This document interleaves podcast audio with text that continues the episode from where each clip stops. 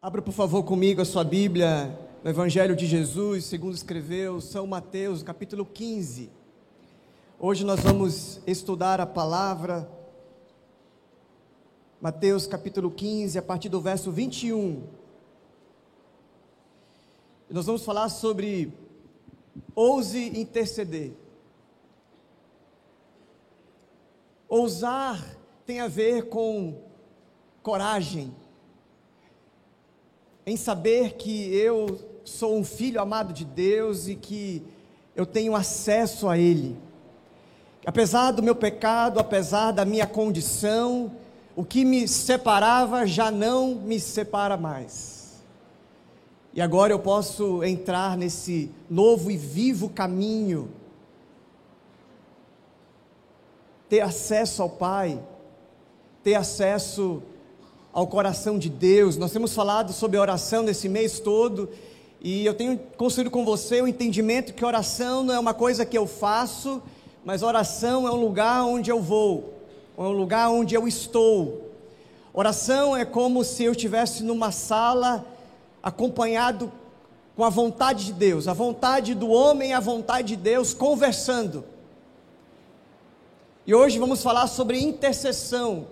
Intercessão é quando eu e Deus estamos conversando a respeito daquilo que nós vamos fazer em favor de alguém que eu me importo, em favor de alguém que eu amo. O apóstolo Paulo diz que nós temos que orar por aqueles que estão presos como se a gente tivesse preso. Então é muito mais do que orar em favor de alguém, é também orar se colocando nesse lugar, sofrendo, sentindo. E não só sentir e, e colocar diante do Senhor, porque a gente nunca sente igual, nem que a gente tente, a gente nunca sente igual a pessoa que está do outro lado, a gente só só empresta um pouco da nossa cabeça, das nossas, das, dos nossos pensamentos. Então, nossa intercessão, mas eu quero te levar para um outro nível, entendendo que intercessão tem a ver com eu e Deus trabalharmos juntos a favor de alguém que nós nos importamos, alguém que nós amamos. Não é só sobre Deus fazer a coisa toda, é eu me colocar como instrumento nas mãos de Deus para abençoar alguém. Não existe a possibilidade de alguém ser abençoado por mim apenas com uma oração dizendo: Vai, que Deus te abençoe. Mas eu sou a própria resposta de Deus encarnada para responder a minha própria oração. Eu me coloco, o Romanos 8, 28, texto que você conhece geralmente como todas as coisas cooperam juntamente para o bem daqueles que amam a Deus. Está rápido no gatilho aí, né? E há uma outra tradução, a NVI, na nota de rodapé, vem dizendo assim: é possível uma outra tradução para esse texto. E a tradução é: Eu e Deus estamos trabalhando juntos para trazer à existência aquilo que é bom. Então, para mim, isso é intercessão. É eu me colocar nas mãos de Deus para abençoar alguém que nós estamos interessados em abençoar. Então a nossa oração, ela não é uma oração apenas solidária. É uma oração que nos compromete, que nos coloca no caminho, que pede a Deus a forma, a resposta, a sabedoria que eu preciso para me colocar nessa resposta, nesse caminho que alguém precisa se é para aliviar alguém, porque alguém está sobrecarregado, a minha oração não é Senhor, abençoa lá, é Senhor, eis-me aqui, envia-me. Não é Senhor, alivia lá, não é Senhor, eu estou comprometido com isso. Porque se eu só oro de, de longe, se eu só penso e me solidarizo de longe, muito provavelmente a minha intercessão é uma intercessão desafetada, é uma intercessão só para reagir ao sofrimento do outro. eu estou percebendo o sofrimento de alguém e eu intercedo para aliviar o peso daquela informação na minha mente. Não, não, eu quero te levar para um outro nível da intercessão como eu e Deus trabalhando juntos para trazer à existência aquilo que é bom. Amém? Então, o Evangelho de Jesus, segundo escreveu São Mateus, capítulo 15, e nós vamos ler do verso 21 em diante.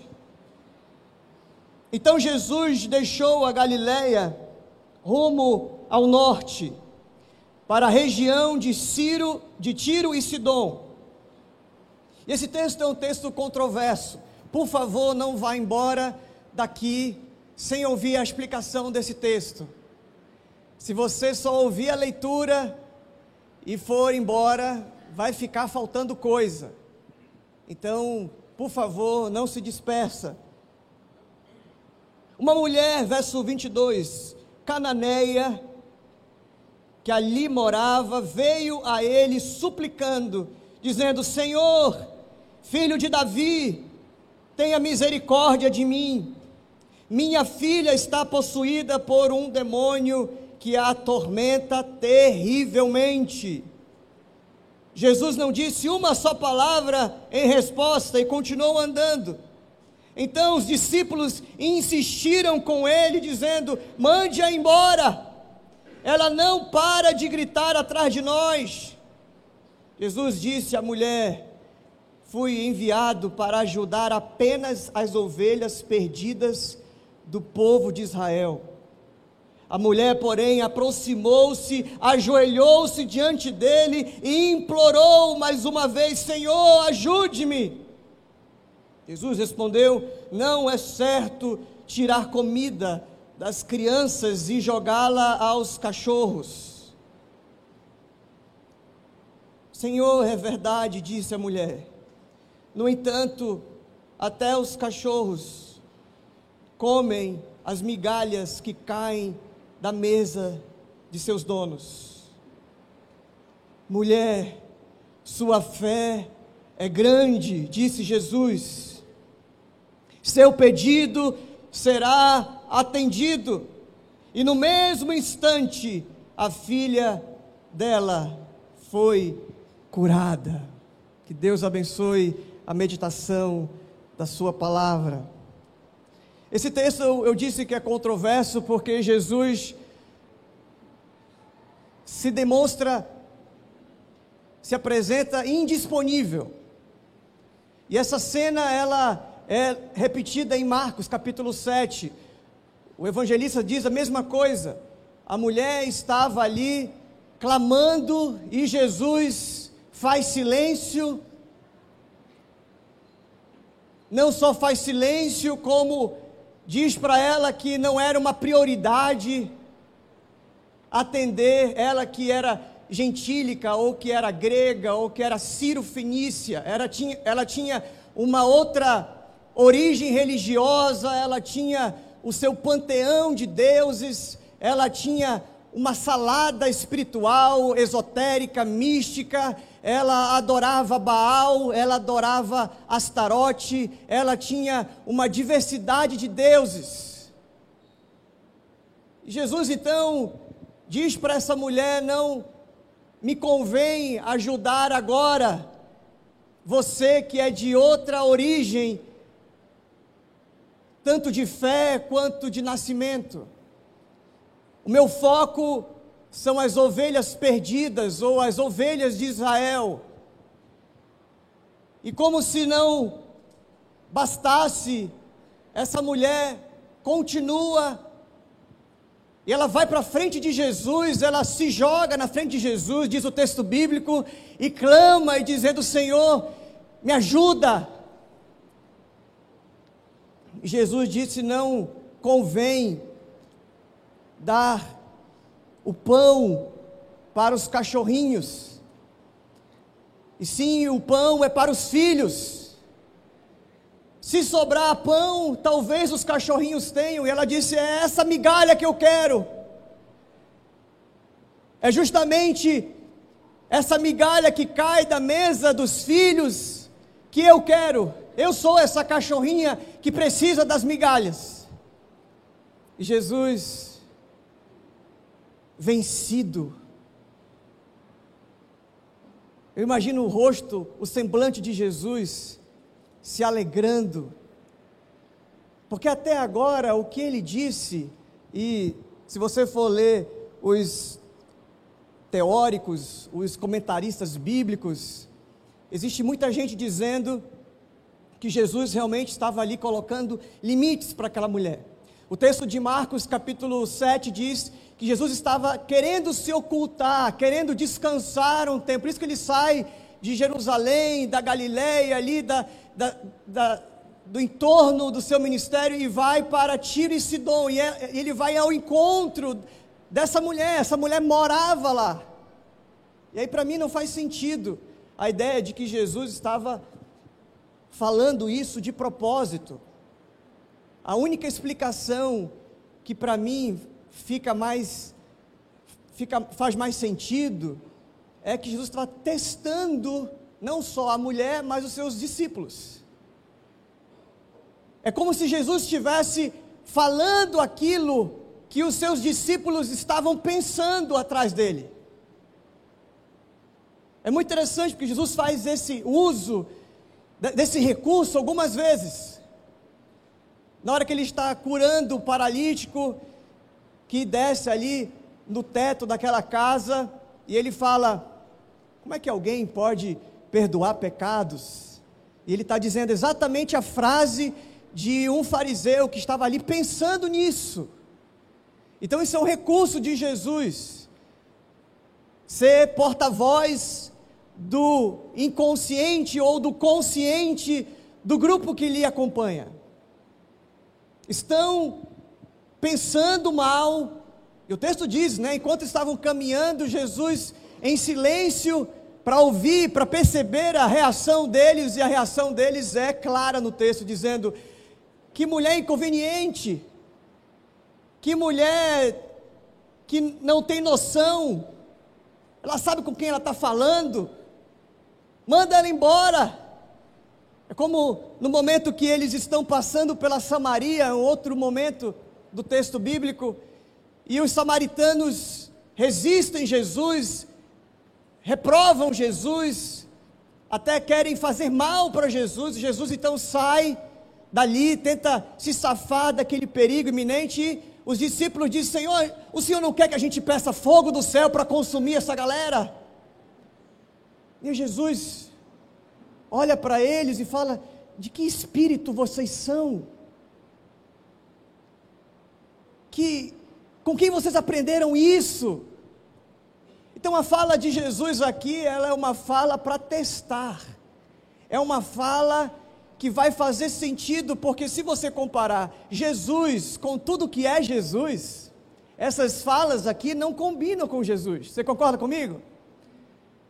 Existem alguns momentos que Jesus parece estar sendo grosseiro. Lembra de Maria, quando está no casamento lá em Caná da Galileia? E aí a Maria chega, Maria, mãe de Jesus, chega para ele e assim: Senhor, acabou, filho, acabou o vinho. E aí a, a frase que a gente tem na nossa Bíblia é: mulher, o que tenho eu contigo?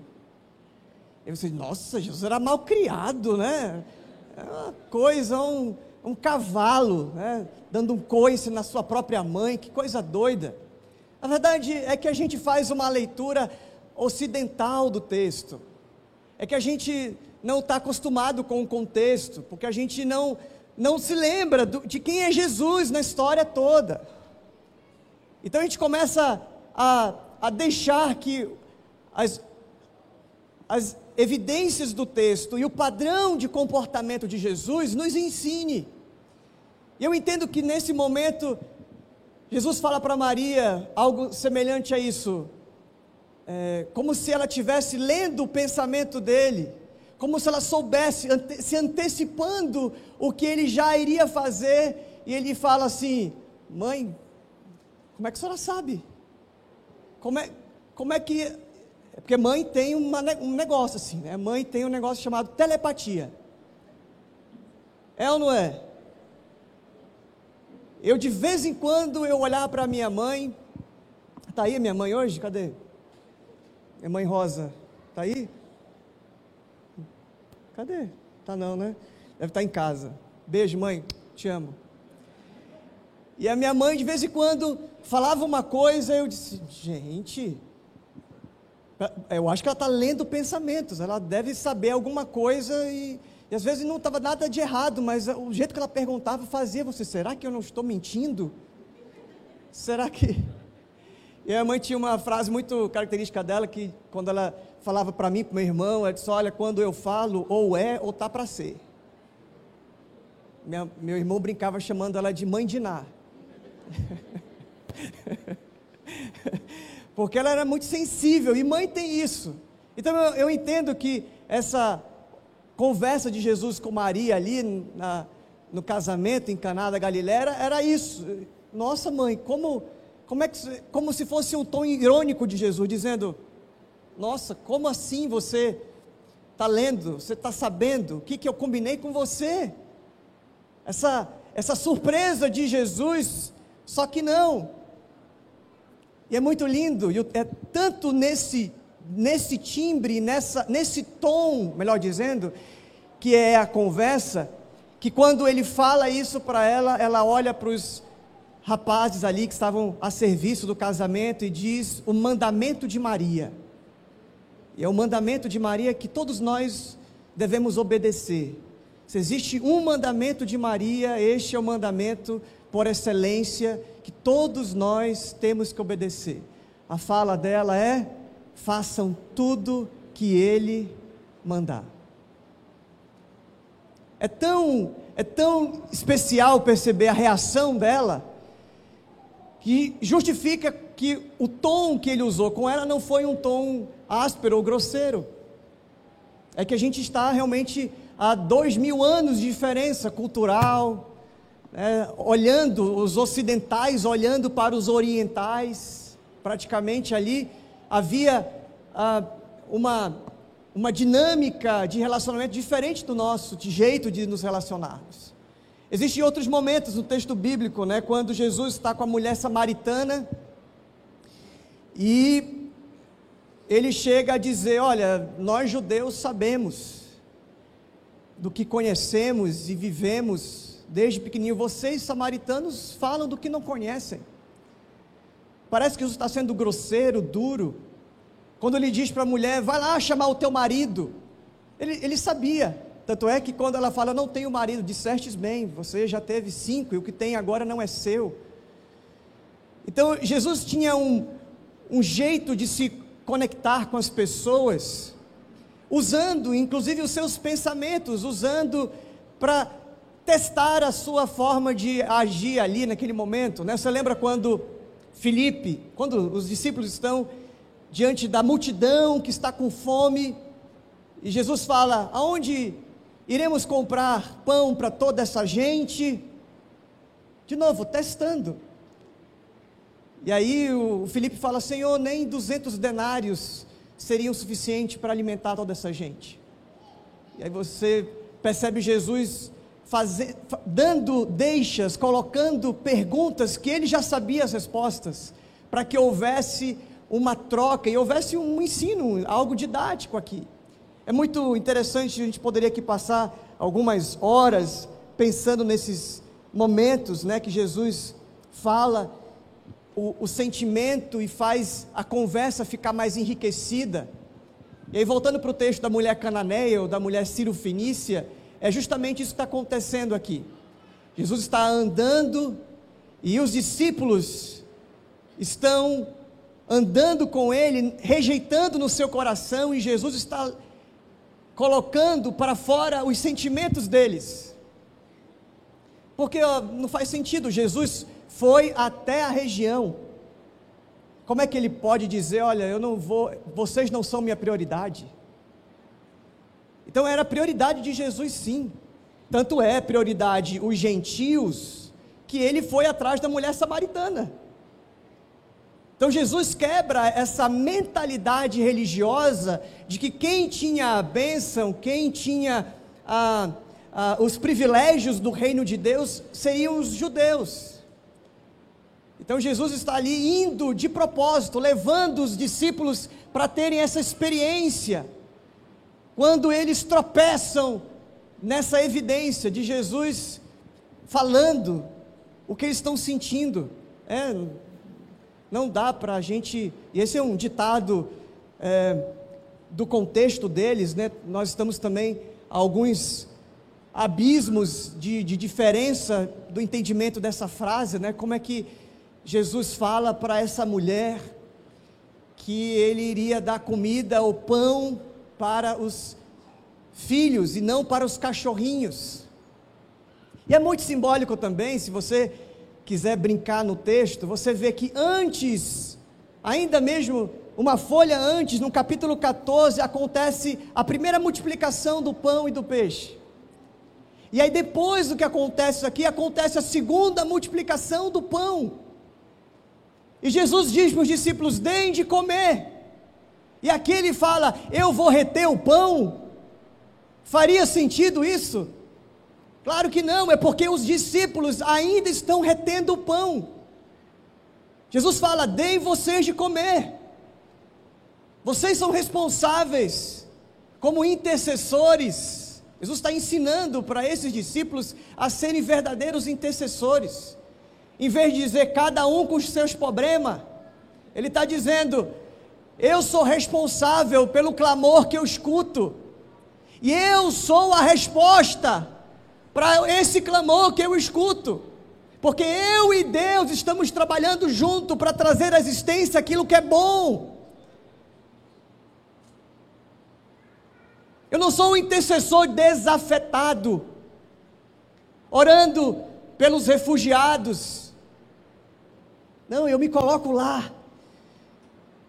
Jesus jamais, jamais poderia ser xenófobo. Xenófobo Xenófobo, é isso mesmo, né? Xenofóbico. Soou meio estranho, mas é, acho que é isso aí, né? Jesus jamais seria alguém com preconceito da nacionalidade do outro, melhor, né? claro, porque ele, quando bebezinho, quando perseguido por Herodes, eles foram para o Egito. E passou anos lá. E depois de um tempo, os sábios do Oriente, também de várias outras nacionalidades e crenças, os chamados três reis magos, que não são três, nem são reis, nem são magos, né? são astrólogos, que vêm presentear Jesus. É, as outras nações dando presentes. Então Jesus não tinha, ele não via essa barreira, essa fala de que eu vim para cuidar das ovelhas de Israel como prioridade é uma fala da religião, é uma fala dos discípulos que ainda estão impregnados com essa ideia do privilégio de quem chega primeiro, de quem tem a bênção, de quem é, como o povo judeu tinha, né? ainda hoje tem, na verdade. A palavra de Deus para Abraão é: em ti serão benditas todas as nações da terra. E aí o que, que eu entendo? Eu sou bendito. De todas as nações da terra, eu sou bendito. E Jesus quebra isso. E essa mulher, então, a personagem dessa história é, coloca o pé na porta de Jesus e diz: Eu arrombo a casa de Deus para que você ajude na minha casa a ser livre do diabo. Eu convenço, apesar de você estar me dizendo algo que um homem judeu diria, que um mestre, um guru, um homem espiritual poderia me dizer da minha crença originária, da, da minha história religiosa, mesmo assim eu insisto, porque meu irmão, essa mulher tinha na sua casa uma filha terrivelmente endemoninhada. Você acha que uma mãe que tem uma filha, o texto diz, terrivelmente endemoninhada, ela levaria um não para casa? O Tim Keller, no seu livro Oração, inclusive estou indicando para vocês esse livro, está aí, Tim, Timothy Keller, Oração, leia, por favor, não vá dessa vida para outra sem ler esse livro. Oração do Timothy Keller. Está nos embalando nessa série aqui, tem sido muito enriquecedor. E o Tim Keller fala no, no livro dele que existem as pessoas covardes, existem as pessoas normais, existem as pessoas corajosas e existem as mães. Numa evolução, achei muito curioso isso, porque uma mãe com a sua filha terrivelmente endemoniada em casa, ela derruba uma porta. A porta de Jesus estava se fechando para ficar um tempo de férias, e ela mete o pé na porta e faz como Jacó lutando com o anjo, lembra disso? Me dá a minha bênção para depois subir. O pessoal aí raiz sabe essa música aí, né? Jacó segurou o anjo, segurou o anjo, não deixou sair. Uma coisa assim, né? A Clícia sabe, essa daí a Clícia sabe. A história se repete. Né? Você vê lá o Jacó dizendo: Não, eu, eu só te libero se você me abençoar.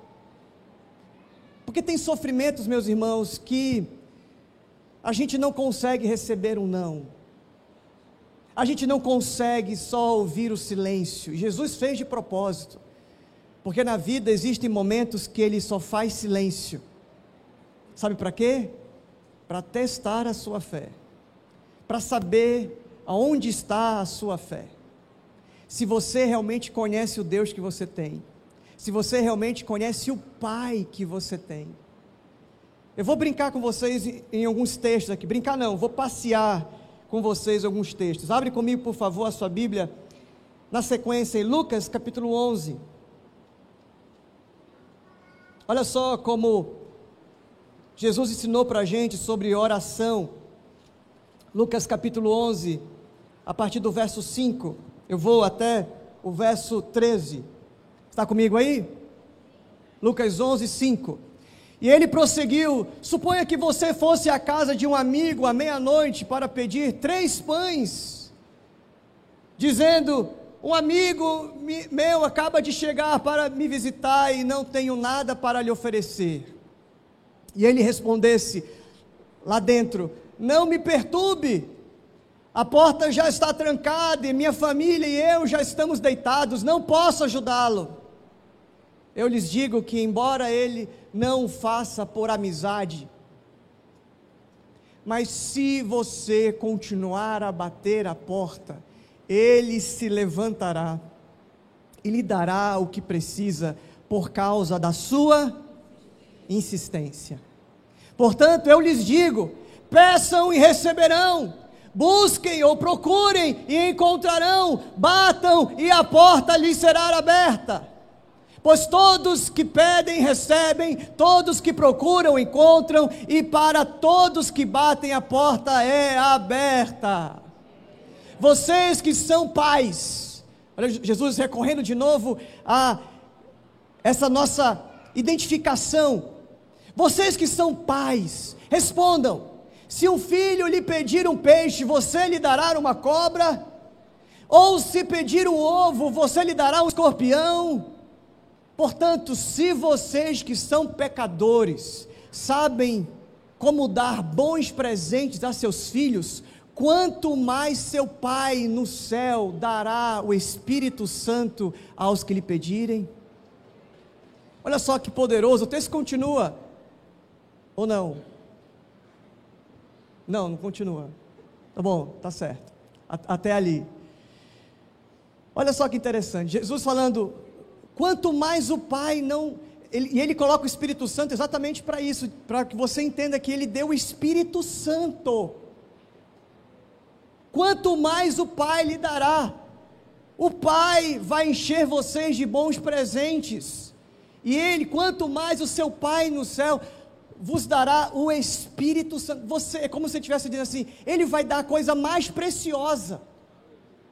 Ele vai te dar o mundo, ele poderia dizer isso, mas ele diz: o mundo não é a coisa mais preciosa, ele vai te dar o Espírito Santo. O que mais ele não vai te dar? E às vezes, em alguns contextos, as pessoas usam esse texto para entortar o braço de Deus, para que Deus, por meio do meu sacrifício, por meio da minha oferta, geralmente tem dinheiro envolvido, fique na obrigação de me abençoar. E eu não estou falando sobre isso. Eu estou falando de uma oração de intercessão.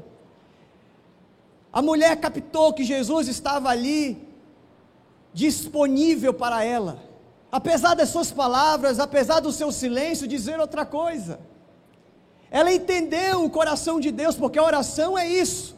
É o lugar onde nós vamos, que a minha vontade se encontra com a vontade de Deus e a gente trabalha junto para abençoar aqueles que nós amamos.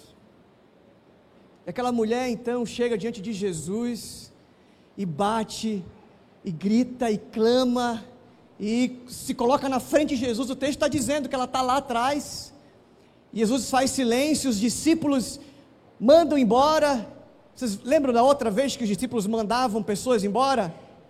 Sempre teve uma repreensão.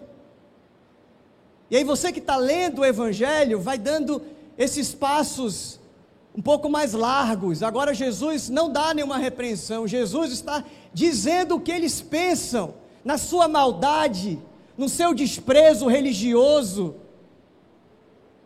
Olhando para uma mulher que está sendo atormentada, a sua filha está terrivelmente endemoninhada e, é, e ele, Jesus não resiste isso. E ela tem posturas, né? Ela tem postura da insistência, o que o texto diz, de Lucas 11. E eu acho interessante que também ela tem a postura da humildade. Na hora que Jesus diz para ela: Olha, não é bom que a gente dê o pão dos filhos para os cachorrinhos. E ela não diz assim: O quê? Como assim? Ela não vem com direitos, ela não vem com, com ganância, ela não vem com raiva para cima de Jesus. Ela diz: Jesus, você está certo. Eu só quero a migalha que cai da mesa. Ela vem com humildade.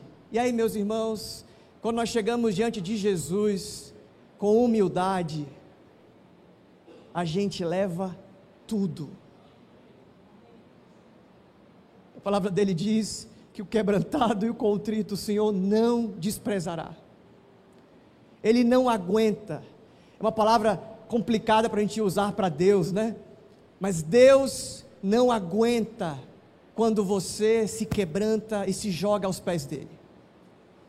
Ele fala: entra no teu quarto, fecha a tua porta e ora, porque o Pai que te vê no secreto vai te recompensar.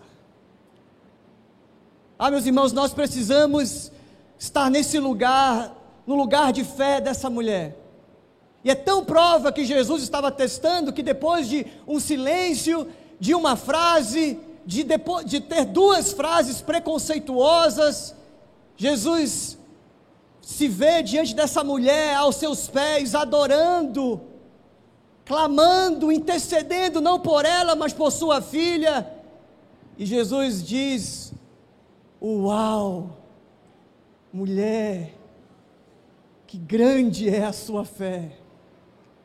Não deixe que ninguém diminua você. Não deixe que ninguém diga para você qualquer outra coisa. E Jesus está dizendo isso para ela: grande é sua fé. Você insistiu comigo. Você tem um sofrimento, você tem uma dor e você conversa comigo. Você não recebe um não e vai embora chorar. Você insiste, você permanece, você persevera. Você é alguém que tem no seu coração uma grande fé. Essa mulher é elogiada por Jesus. Jesus não elogia nenhum homem ali, nenhum discípulo ali. Ele poderia citar versículos como ele fez na tentação né, com o diabo. Ele não está fazendo nada a não ser extrair dessa mulher a sua declaração de confiança, de fé, e mostrar para a gente aqui agora como um verdadeiro intercessor se comporta.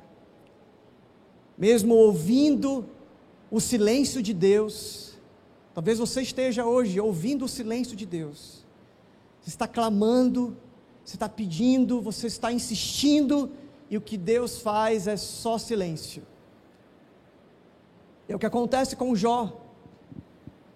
Jó fala, os amigos falam. Você conhece a história, né? Depois de perder tudo, o Jó está em crise. Jó está se questionando. Lá no capítulo 38, o texto diz: E disse Deus. Aí Deus começa a falar. Depois que a gente fala tudo, depois que a gente verbaliza a nossa dor, Ele ouve, Ele é um Deus atento, Ele faz silêncio. É um Deus que gosta de, de uma conversa sobre o que nós vamos fazer no mundo. Eu acho muito poderoso isso. Quando Deus diz que vai destruir Sodoma e Gomorra, Abraão disse: Olha, Senhor, pelo amor de Deus. Não, não, não. Se tiver 50, o Senhor vai destruir? Deus disse: Não. Se tiver 50, eu não destruo. Se tiver 40, não, também não. E se tiver 30? E se tiver 20? E se tiver 10? Deus conversa, Deus está falando com Abraão sobre o que ele vai fazer no mundo. A gente ainda vai falar sobre oração de súplica, de petição, logo menos domingo que vem com o Massuelo. Mas é muito interessante quando Deus fala para Ezequias, o rei Ezequias: Olha, você está com os dias contados, você não vai resistir, você vai morrer. Isaías vai lá, capítulo 38 de Isaías, depois você lê lá. E aí o Ezequias, o rei, chora, clama, se joga, coloca o rosto na parede e clama fervorosamente. Aí Deus chama Isaías de novo: Isaías, vem cá, não é por nada não, mas volta lá e avisa para Ezequias que eu vou dar para ele mais 15 anos. Aí você pode dizer, mas Deus não é imutável? É, Deus é imutável, mas Ele está em movimento. Deus é imutável, mas Ele está em movimento, procurando verdadeiros adoradores que adorem o Pai em espírito e em verdade. Sabe onde o sofrimento te leva? A verdade. Sabe onde a dor, o luto, quando a sua filha está endemoninhada em casa, quando seu marido está endemoninhado, é mais comum, né, ter marido endemoninhado. Deus extrai de você essa perseverança e te leva para esse lugar de maturidade, dizer: vamos conversar, vamos conversar. E é, é muito interessante no Ezequias, do rei Ezequias, que o Isaías não só fala que Deus vai lhe dar mais 15 anos, como Deus dá uma uma receita. Olha, você coloca sobre essa sua ferida uma, um creme, um, você mistura um, um negócio ali, um remédio, você coloca e aí você vai ficar curado. Eu acho muito interessante isso. Às vezes nós oramos pedindo a Deus uma solução e Ele fala: olha, faz a sua parte, coloca você no caminho da resolução desse problema. Você vai orar, vai falar comigo e eu vou ouvir a tua oração. Eu acho muito poderoso, porque Deus ele é todo sábio, mas ele gosta de ser surpreendido pela sabedoria de alguém que ama outro alguém. Deus é todo sábio, mas ele gosta de ser surpreendido pela sabedoria de alguém que ama alguém, dizendo: Deus, a minha filha, a minha filha está em casa endemoninhada, a minha filha está transtornada, a minha filha aqui não tem a ver com uma, uma enfermidade, é de fato uma opressão, uma possessão, há uma batalha espiritual e ela se distancia. Para mim também psicologicamente é muito poderoso esse movimento. O problema está lá, e ela se distancia do problema e fala com Jesus, fala com quem entende, fala com quem resolve, Porque se você tem um problema e você fica orbitando em função do problema, você adoece junto e fica endemoninhado junto. Então precisa se distanciar um pouco e dizer: Eu não dou conta, eu não faço sozinho, eu não sou poderoso, eu preciso de ajuda, e eu me distancio. Eu me distancio fisicamente, mas o meu coração está lá, e eu digo, Senhor, meu coração está lá, e o meu coração está quebrado, porque a minha filha está endemoniada. E a palavra de Deus vai dizer isso para a gente: orem, orem, busquem, peçam, batam, insistam. E não é porque o seu muito insistir vai mudar Deus, é porque o seu muito insistir vai mudar você. Você fica com musculatura espiritual, você fica mais enraizado em Deus, você começa a ter convicção. Essa mulher, você acha que ela andou e ela correu atrás de Jesus, e ela deu a volta e se jogou na frente e parou o bonde todo, porque ela achava que Jesus podia curar? Porque alguém lhe disse que Jesus curou o vizinho? ela corre obstinada, ela argumenta com a divindade e ela se joga no pé de Jesus, aos pés de Jesus, com muita convicção, acreditando e confiando, mesmo que ele aparentemente não queira me salvar, mas ele é um pai bondoso que diz: Eu digo para vocês, aquietem e saibam que eu sou Deus. Tenha paz, tenha tranquilidade, busque a sua calma. Eu estou agindo, agindo às vezes no silêncio, agindo às vezes na improbabilidade, agindo às vezes por um caminho que você não entende. Jesus dizia isso para os discípulos, né? O que eu faço agora vocês não entendem, vai fazer sentido depois. E eu queria levar você para mais um texto, eu prometo ir embora. Tiago capítulo 5. Por favor, abra comigo a sua Bíblia. Tiago capítulo 5, verso 13 em diante. Você está aí ainda? Você me aguenta mais cinco minutos? Tem gente dando mais aí, hein? Não faz isso comigo, não. Tiago 5, eu vou do 13 até o 20, leitura corridinha também. Algum de vocês está passando por dificuldades? Então ore. Essa equação está passando por dificuldade, está passando pela luta, está passando pelo deserto, o diabo não deixa a sua casa, então ore. Esse é o caminho, ore.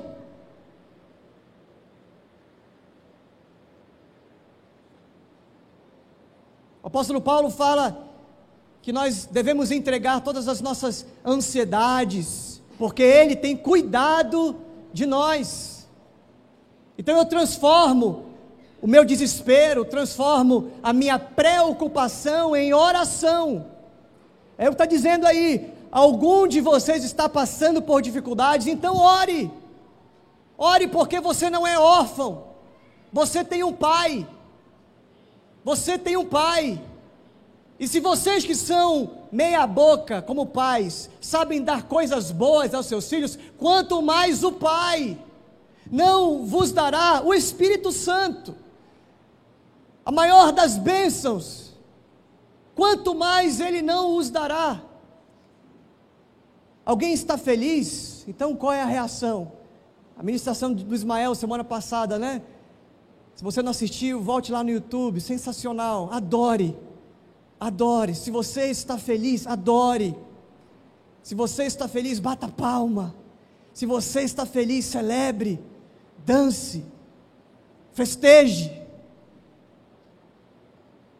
Há uma realidade, há uma dinâmica na sua vida. Você vai passar por dificuldades e você vai passar por momentos felizes. Seja qual for o momento, Seja qual for o momento, a sua conversa tem que estar sempre em direção a Deus. peça, ore, clame, suplique. Se você está feliz, está com uma gratidão que não cabe no seu peito, então adore, celebre, festeje. Porque há tempo para tudo. Cuidado para você não maximizar e só acreditar e só focalizar naquilo que acontece de ruim com você. Seja grato, se alegre, festeje, porque vai ter dias bons. E a vida não é só dias maus, é dias bons também.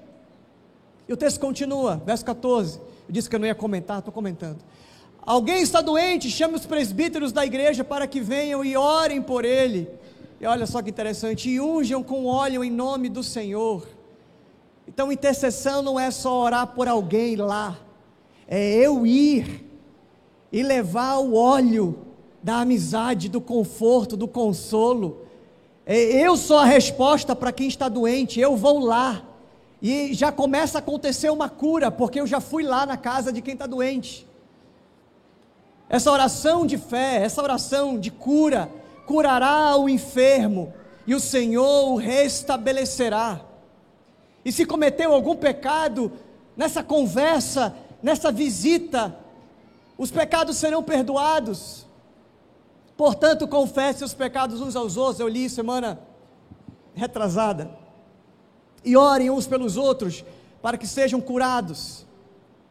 A oração de um justo a oração desse que acabou de confessar o pecado e se sente agora justificado, perdoado. A oração de um justo tem grande poder e produz grandes resultados. O texto continua dizendo, verso 17: Elias era humano, como nós, e no entanto, quando orou, como é que ele orou?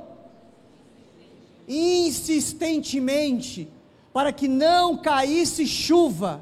E não choveu durante três anos e meio. Olha que, que poderoso isso. Deus dando para Elias o poder de reter e de abrir as comportas do céu. Deus trabalhando junto. Não é Deus fazendo a coisa. É Deus chamando alguém para interceder, para trabalhar com Ele. Então ele orou outra vez e o céu enviou chuva e a terra começou a produzir suas colheitas. Texto 19 diz: Meus irmãos, se algum de vocês se desviar da verdade e for trazido de volta, essa é a palavra da intercessão. O irmão caiu em pecado, eu não fico condenando ele de longe, eu intercedo, eu vou lá e eu trago de volta. Olha só como a lógica do evangelho é diferente da lógica religiosa.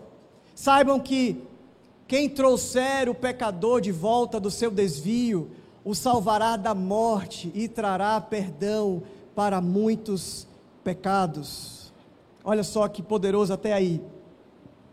Meus irmãos, essa palavra de hoje tem a ver com você se colocar como intercessor, porque intercessor é aquele que ora falando, conversando, tratando com Deus sobre o que eu e Deus vamos fazer em função ou em relação àquelas pessoas que nós nos importamos e nós amamos. Como é que está a tua intercessão?